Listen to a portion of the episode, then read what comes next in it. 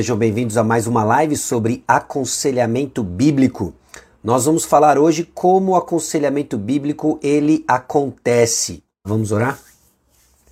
Senhor, obrigado a Deus por esse tempo e oportunidade de refletirmos sobre um, tempo, um tema importante, pertinente à nossa vida como igreja, o dia a dia do corpo de Cristo. E eu peço a Deus que seja útil, claro, esclarecedor, conforme nós pensamos a dinâmica do ministério da palavra ah, no povo de Deus. É no nome de Jesus que nós oramos. Amém. Bom, se você acompanhou a live ontem, ao vivo, porque ela não ficou gravada, ah, nós falamos sobre o aconselhamento bíblico como ministério da palavra. É importante nós reconhecermos o risco de impormos conceitos da nossa época contemporâneo em termos bíblicos. E nós vimos o perigo disso acontecer com aconselhamento quando pensamos que é uma versão cristianizada de terapia.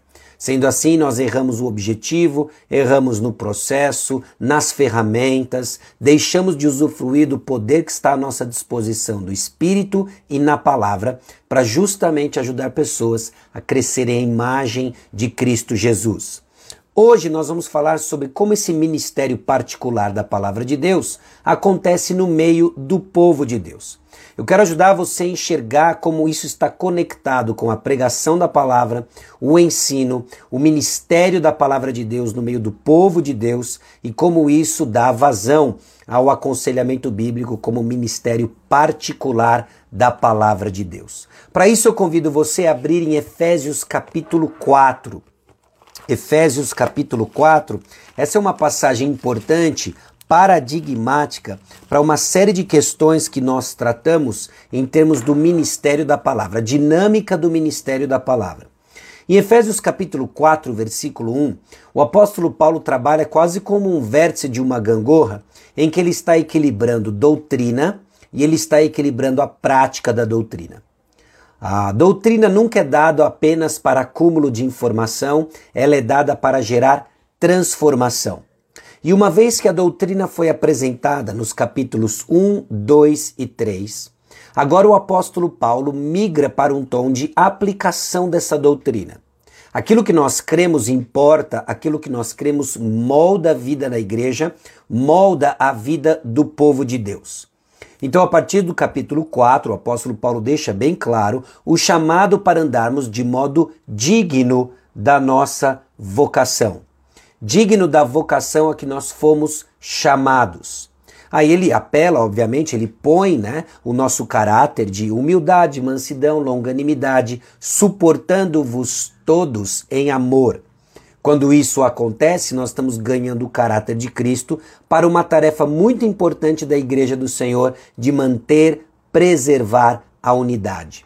Unidade que nós não criamos, foi criada pela pregação do Evangelho. Efésios capítulo 2, versículos 11 a 22 deixa isso muito claro. E agora, a partir do versículo 3, esse esforço de manter e preservar a unidade é delineada pelo apóstolo Paulo. Isso acontece ao redor da mensagem, a mensagem do Evangelho. Não existe unidade da igreja a não ser que seja ao redor do verdadeiro Evangelho, das boas novas do Senhor Jesus Cristo. Não somos uma ONG, não somos uma organização filantrópica, não somos uma torcida organizada, somos a Igreja do Senhor Jesus Cristo que nasce a partir da semente do Evangelho. Jesus Cristo morreu e ressuscitou, e é a morte de Jesus Cristo esse pilar, sua ressurreição é esse pilar, onde a igreja é edificada. Bom, a partir do versículo 7, então, ele distribui dons à igreja. Esses dons são presentes, são homens cuja função é importante.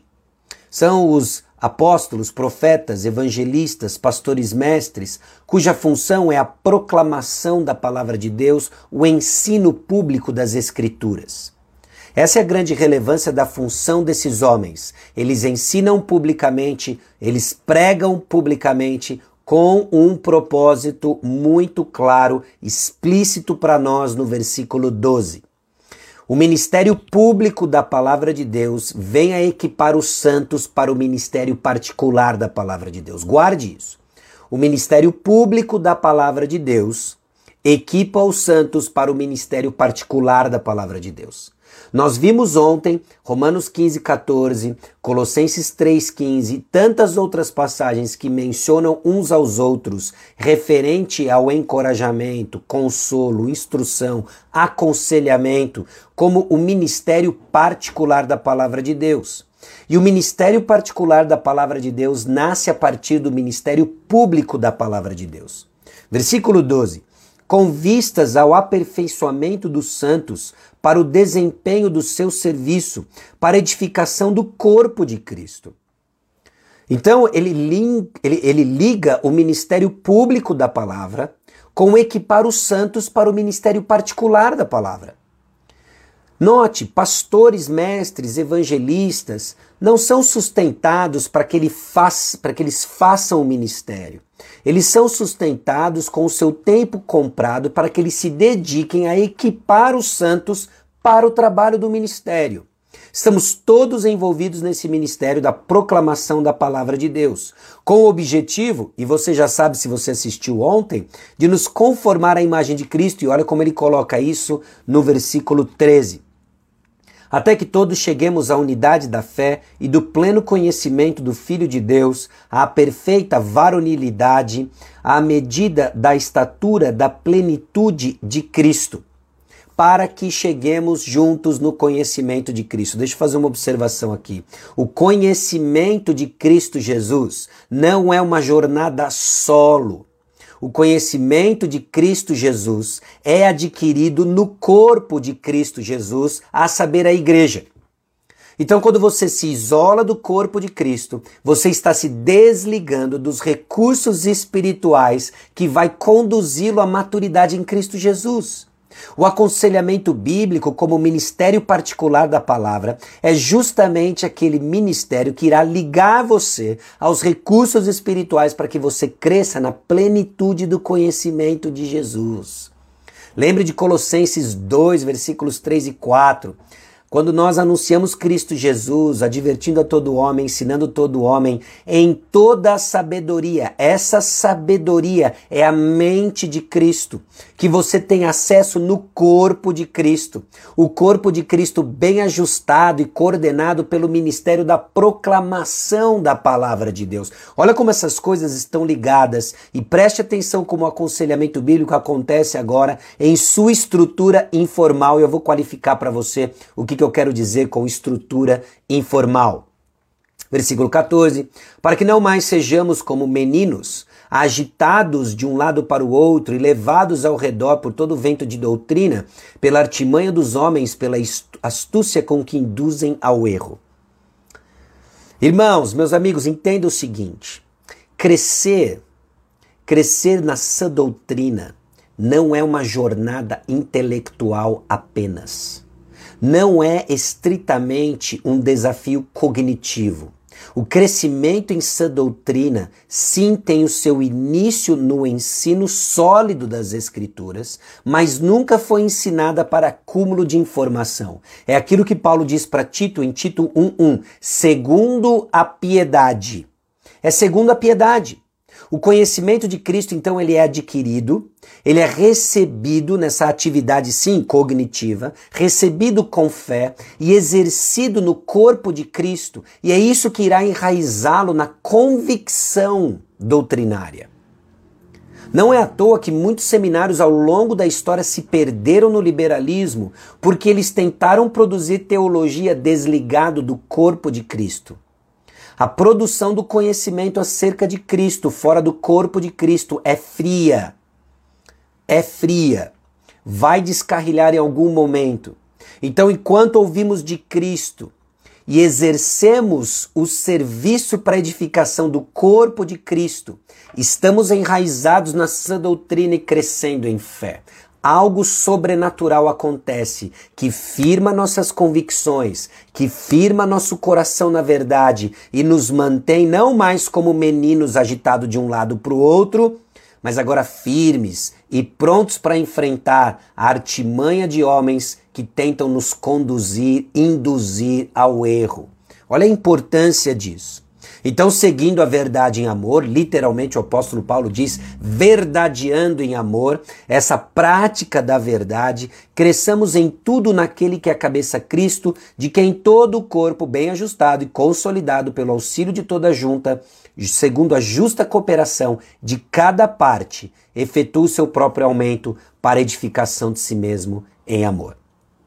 O crescimento do corpo de Cristo é resultado do corpo de Cristo reverberando a palavra de Deus proclamada em admoestações, em consolo mútuo, em instrução mútua, em conselho mútuo. Assim o corpo de Cristo cresce ajustado. Por isso que o apóstolo Paulo desdobra em Efésios 4:25, por exemplo, a importância de deixarmos a mentira.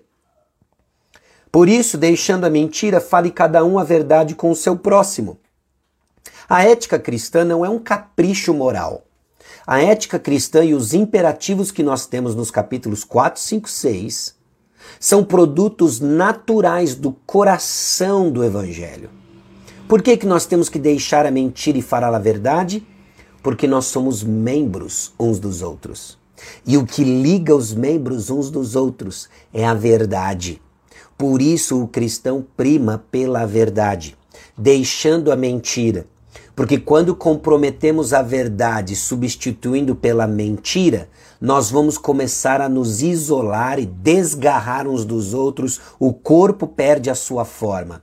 Não é mais a cabeça de Cristo que nos liga porque demos vazão à mentira. Percebe como as coisas estão ligadas?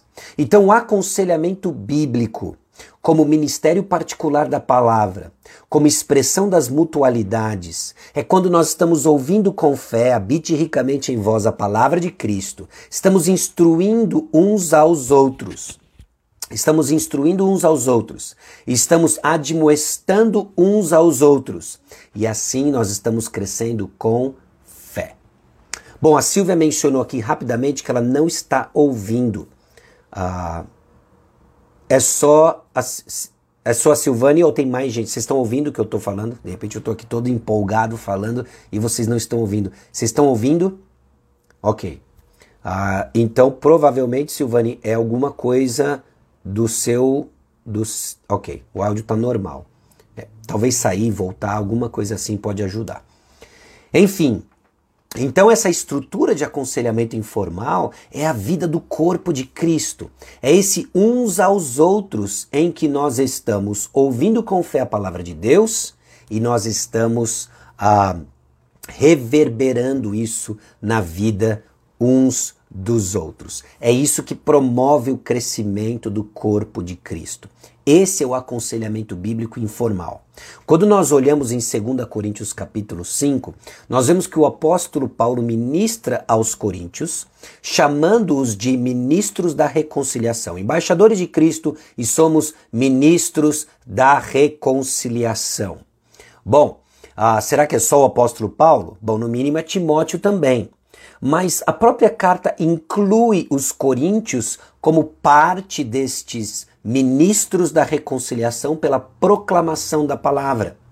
O que não é estranho para você que esteve conosco ontem, em Colossenses 1:28, o qual nós anunciamos, né? Cristo Jesus, ensinando a todo homem, advertindo a todo homem. Nós anunciamos Cristo Jesus por meio do ministério do ensino mútuo e da advertência mútua.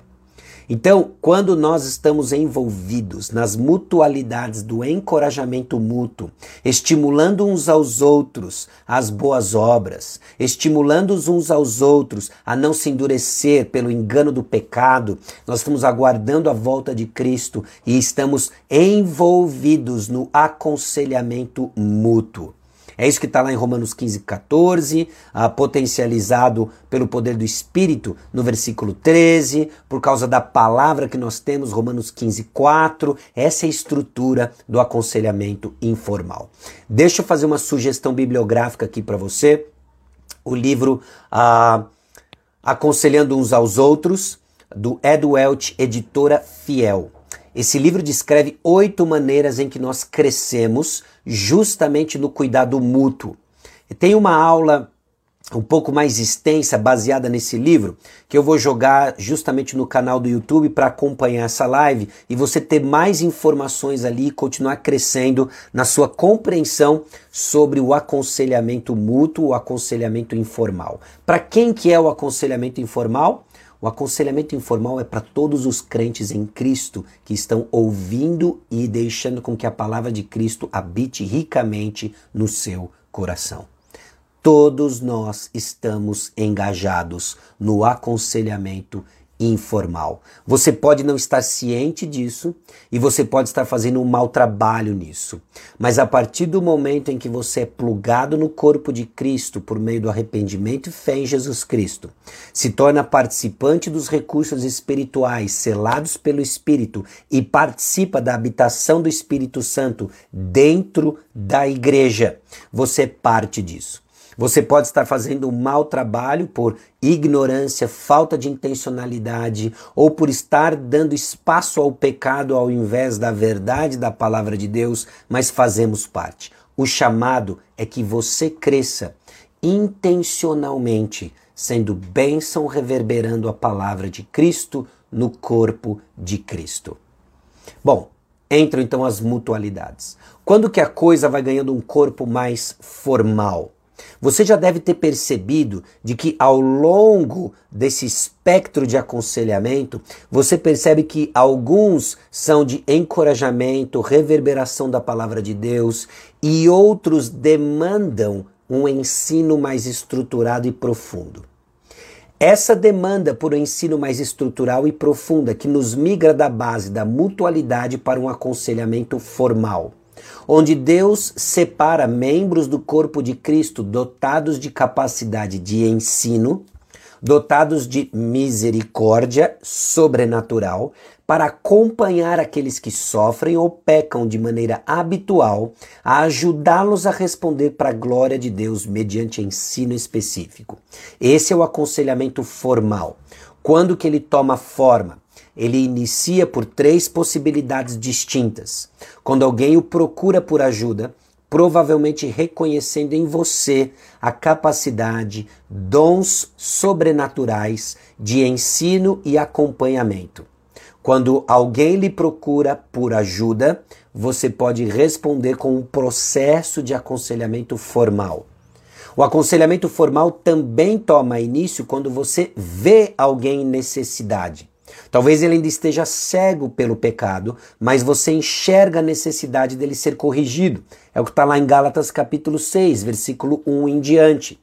Diante dessa necessidade que você vê, você toma a iniciativa, faz uma abordagem, chamando para um café, talvez uma pergunta mais direta, e aí entra o discernimento da mente de Cristo que estamos adquirindo a justamente ministrar de maneira intencional a palavra de Deus.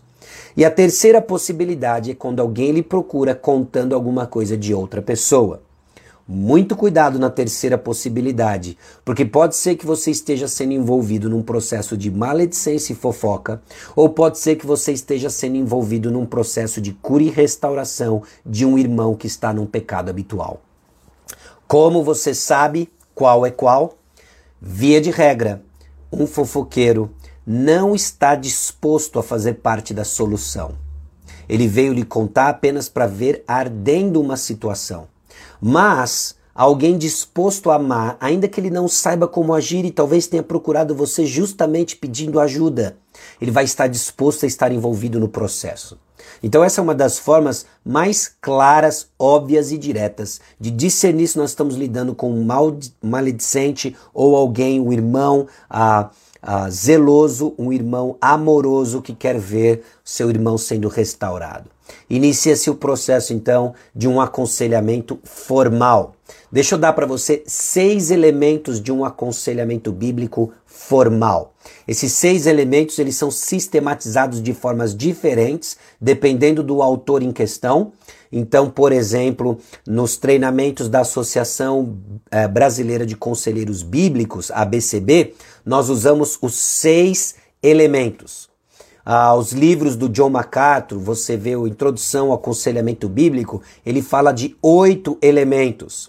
O livro do Paul Tripp, Instrumentos nas Mãos do Redentor, fala justamente de quatro elementos. Mas eu quero passar para você uma visão ampla de seis elementos que fazem parte de um processo de aconselhamento bíblico formal, onde alguns de vocês, pela graça de Deus, vão ser usados para acompanhar irmãos que sofrem, irmãos que estão em pecados habituais, para crescerem à imagem de Cristo Jesus. O primeiro elemento e eu brinco com o pessoal às vezes, né, dos seis E's do aconselhamento, é o seguinte: primeiro E, envolvimento. Enquanto nós vemos o mundo, a terapia secular, pregando um distanciamento entre terapeuta e cliente, no aconselhamento bíblico nós temos uma proximidade de dois irmãos. Alegrar com os que se alegram, chorar com os que choram. Envolvimento. Envolvimento é a criação de um relacionamento intencional e apropriado com o objetivo de ministrar a palavra. É isso. É envolver-se com o seu aconselhado, com o seu irmão em Cristo. Chorar com os que choram, se alegrar com os que se alegram. Nós vemos constantemente isso sendo derramado do coração do apóstolo Paulo. Para mais dúvidas e pesquisa posterior, você leia 1 Tessalonicenses capítulo 2 e você grife as descrições que o apóstolo Paulo usa para descrever o relacionamento dele com os tessalonicenses. Ele fala de ser como eles para um pai, como uma mãe, como um irmão. Ele usa termos fortes e afetuosos desse envolvimento que ele tem com os, com os tessalonicenses. 2 Coríntios capítulo 11, a partir do versículo 24, o apóstolo Paulo descreve tudo aquilo que ele experimentou em termos de provas no ministério e ele encerra dizendo da sua intensa preocupação com a igreja de Corinto. Irmãos, aconselhamento bíblico e o ministério particular da palavra pressupõe envolvimento. Segundo E, esperança. A esperança no aconselhamento bíblico não é a última que morre ou a espera de algo que pode ser que venha acontecer.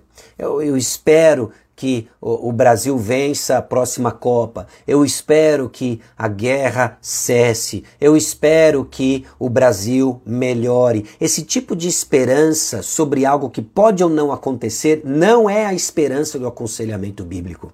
A esperança do aconselhamento bíblico está alicerçada em promessas certas que esperamos o seu cumprimento. O seu cumprimento certo. É essa a esperança que fundamenta todo o aconselhamento bíblico. A esperança e a certeza de que Cristo Jesus há de completar a boa obra que ele começou em nós. Filipenses 1:6.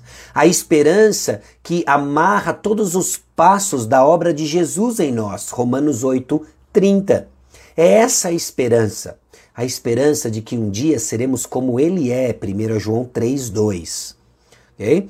Então, é importante reconhecermos isso, vislumbrarmos isso, porque a esperança é algo que você administrar firmemente na vida do aconselhado. Aconselhados ficam desanimados, aconselhados ficam desesperançosos porque eles estão vendo apenas o que está ao seu redor. Entra o conselheiro bíblico, munido do poder do Espírito Santo, munido das promessas da palavra de Deus, para apontar para o eterno para decisões sábias aqui e agora. Segundo E, esperança. Terceiro E, E coleta de dados. Eu vou dar uma forçada aqui para justamente a gente ter aqui um efeito didático, tá bom? Ah, envolvimento, esperança e coleta de dados. Responder antes de ouvir é estultícia e vergonha, diz Provérbios capítulo 18, versículo 13. Então o que você quer fazer como conselheiro bíblico é crescer na coleta de dados. Boas perguntas. Perguntas abertas, perguntas fechadas, saber como usá-las e como tirar o máximo de conhecimento do seu aconselhado. Você não está na busca de um pecado, você não está à procura e à caça de ídolos. Você está atrás de conhecer alguém. Você está atrás de conhecer alguém.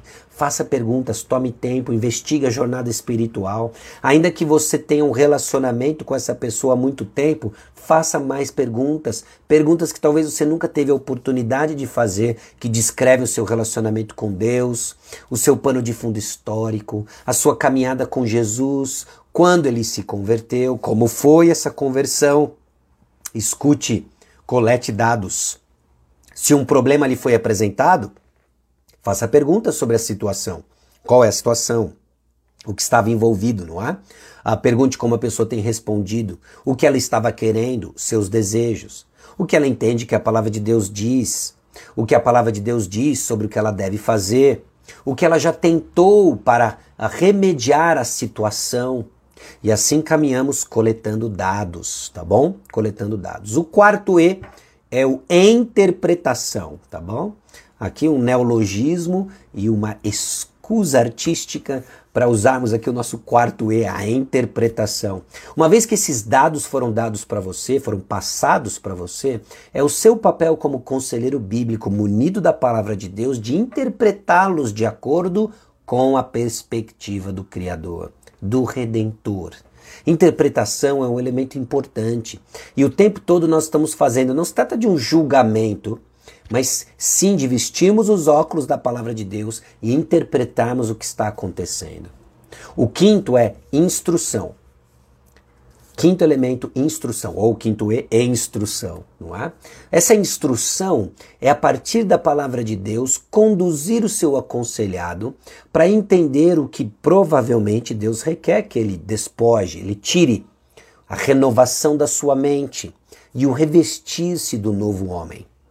É, não é uma aula particular de Bíblia, mas é um ensino como Jesus Cristo nos mandou fazer com discípulos, ensiná-los a guardar tudo aquilo que vos tenho ensinado. É um ensino com propósito, é um ensino provendo obediência. E o último elemento, o último E, e dar tarefas. Tarefas são importantes. Talvez um termo melhor para você é um plano de mudança e crescimento de acordo com o que a palavra de Deus diz, como isso direciona o seu aconselhamento. Olha como ele vai tomando forma. Quais são as passagens que estão conduzindo aquele coração e chamando respostas práticas. Então, esses seis elementos que fazem parte aí do do curso introdutório da ABCB, da Associação Brasileira de Conselheiros Bíblicos, ela abrange um processo estruturado e formal, esse plano de crescimento e mudança que você, como conselheiro bíblico, vai ter de maneira intencional. Tá bom? Ah, então a Cleo colocou aí os seis E's. Obrigado, Cleo. É isso aí. Envolvimento, esperança e coleta de dados, interpretação, instrução e dar tarefas. Do aconselhamento bíblico formal. E o que vai acontecer, a maneira como o Espírito Santo usa isso e pessoas com essa disposição no meio do corpo de Cristo, é que alguns vão ser reconhecidos pelo corpo de Cristo em sua habilidade de ensino e ensino na palavra de Deus está vinculado à autoridade. E a autoridade na palavra de Deus é dada para edificação. Você vai ser uma bênção na igreja, exercendo a autoridade da palavra de Deus no meio do corpo de Cristo. Aconselhamento bíblico tomando forma. Eu espero que tenha ficado um pouco mais claro né? Ah, como ele toma forma na igreja, a sua ligação com pregação, em particular, isso é uma paixão do meu coração, né? O ministério da palavra de Deus de forma pública, o ministério da palavra de Deus ah, mudando a vida da igreja, e assim nós vamos caminhando, observando cada um desses elementos, buscando intencionalmente o anúncio de Cristo Jesus, ensinando, formativo, admoestando, corretivo e assim nós vamos crescendo. A imagem de Cristo Jesus. Esse é o corpo de Cristo, o ministério da palavra no nosso meio. Amém? Se Deus quiser, essa live vai ficar salva. Se Deus quiser, essa live vai virar Spotify, Deezer e YouTube. E nós vamos vincular junto com elas as aulas mais expandidas que vai ter acesso lá no meu canal do YouTube. Essas aulas foram ministradas na Igreja Cristã Evangélica de Brasília ah, e você vai ter acesso lá no canal também, tá bom? Eu espero que seja um recurso para lhe encorajar. Fique ligado no canal ah, para mais oportunidades de treinamento. A ideia é pôr recursos na sua mão para a edificação da igreja, para a edificação do corpo de Cristo, para a transformação do povo de Deus à imagem de Cristo Jesus. Amém? Vamos orar. Eu não sei se tem perguntas, se tem alguma coisa que eu possa responder interagir com você antes do nosso término. Em não havendo, nós vamos orar e aí nós seguimos tocando o barco do dia, tá bom? Vamos orar. Senhor nosso Deus e Pai, somos gratos ao Senhor porque a tua palavra nos instrui como vivemos dia a dia da igreja. Eu peço a Deus que o Senhor nos guarde fiéis à tua palavra, que o Senhor nos ajude a crescer em fidelidade no conhecimento da palavra e a sua aplicabilidade. Em nome de Jesus que nós oramos. Amém. Bom, tem uma pergunta aqui. Como agir quando o aconselhado não cumpre a tarefa prática? Excelente pergunta, ok? Primeiro, suspeite se ele entendeu a tarefa que foi passada. O que eu vou contar aqui para você não é uma história inventada, aconteceu e aconteceu comigo. Eu me lembro uma vez que o aconselhado retornou, perguntei se ele havia feito a, a tarefa, ele disse que não, porque não tinha entendido. Internamente eu dei aquela rolada de olhos, falei, lá vamos nós, né? Não entendeu, então deixa eu explicar de novo. Quando eu li a tarefa, eu confesso para você que nem eu tinha entendido o que eu havia pedido. Então é possível que você não seja claro ao pedir tarefa e o seu aconselhado não tenha executado e não é porque ele estava com o coração endurecido, ele não entendeu. Então ajuste a compreensão da tarefa. Ao dar tarefas, ao crescer nesse plano de mudança, transformação, pergunte se seu aconselhado entendeu. Peça que ele explique com as palavras dele o que precisa ser feito, o que você espera dele. Se isso foi passado e você já teve a convicção de que ele entendeu o que precisava ser feito, também verifique se a dosagem da sua tarefa ela foi apropriada para a realidade do aconselhado. Então, às vezes, ele não cumpre a tarefa, não é porque ele não entendeu e nem porque está com o coração endurecido. É que ele está vivendo um momento de vida conturbado e você vai precisar ajustar as tarefas. Minha tendência pessoal é ser muito cerebral nas tarefas, eu acho que eu gosto de leitura, aprecio leitura e muitas vezes eu acabo pedindo muita leitura e de uma forma descomunal e é óbvio, né, que vai ter dificuldade do outro lado quando a pessoa não é exatamente como eu ou como ou gosta de aprender como eu gosto. Então ajuste isso. Feito isso, agora vamos supor que foi entendido, está equilibrado e você está começando a perceber de que é ou má vontade ou dureza de coração. Explique a importância da tarefa associando isso à palavra de Deus. Tiago capítulo 1, Mateus capítulo 7, mostra a bênção não de ouvir a palavra, mas praticar a palavra. Mostre que é esperado que o seu aconselhado cresça em obediência à prática da palavra, não a sua tarefa, mas a prática da palavra. E se isso por um tempo perdura, você pode ajustar as expectativas e dizer: olha, eu vi que você separou esse tempo para estar aqui conosco certo? Para estar aqui comigo. Eu separei esse tempo também, mas você não fez a tarefa.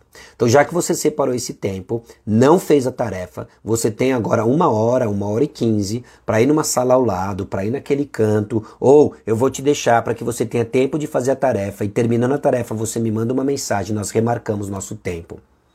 Se isso já foi feito, você está dando todas as oportunidades para que a pessoa se engaje com a tarefa é? Você está fazendo os encorajamentos quando ela faz pela metade, falou, bom que você fez essa parte, vamos caminhar nisso. Ela insiste nisso. Você pode dizer, olha, eu não tenho como acessar o seu coração, mas eu tenho apenas como avaliar o seu interesse pelas tarefas. De acordo com o seu histórico, eu estou entendendo que você não quer a minha ajuda ou você não quer a ajuda que eu entendo que eu possa lhe dar. Eu sei que você gosta da minha companhia, eu gosto da sua companhia, é sempre bom bater um papo, mas a minha proposta é outra. Eu quero você ver você dando passos de crescimento. Se isso não está acontecendo, suspenda o aconselhamento, aguarde o momento certo, tá ok? Ah, posso pedir cântico de adoração no aconselhamento, né? Ah, no sentido do processo, né? Bom, eu acredito que é apropriado, né? Ah, é, é interessantíssimo ver como música faz parte, né? Aliás, Colossenses 3,15, uh, eh, desculpa, 3,16, observe o que é o instruir e aconselhar-vos mutuamente, né? A parte de cântico tem o seu valor de instrução. Então, obviamente, né, tem o seu lugar, você pode até colocar como tarefa, tá bom? Ok? Deus abençoe. Vou encerrar por aqui. Amanhã, meio-dia, nós vamos falar sobre uma caixa de ferramentas para conselheiros. A ideia é que a gente entre em passagens bíblicas, dando uma rápida explicação de cada uma delas e como provavelmente, chutando aqui uma estatística, 70% do seu aconselhamento, 80% do seu aconselhamento pode girar ao redor delas, tá bom? Nós vamos ver isso amanhã, meio-dia. Deus abençoe. Até!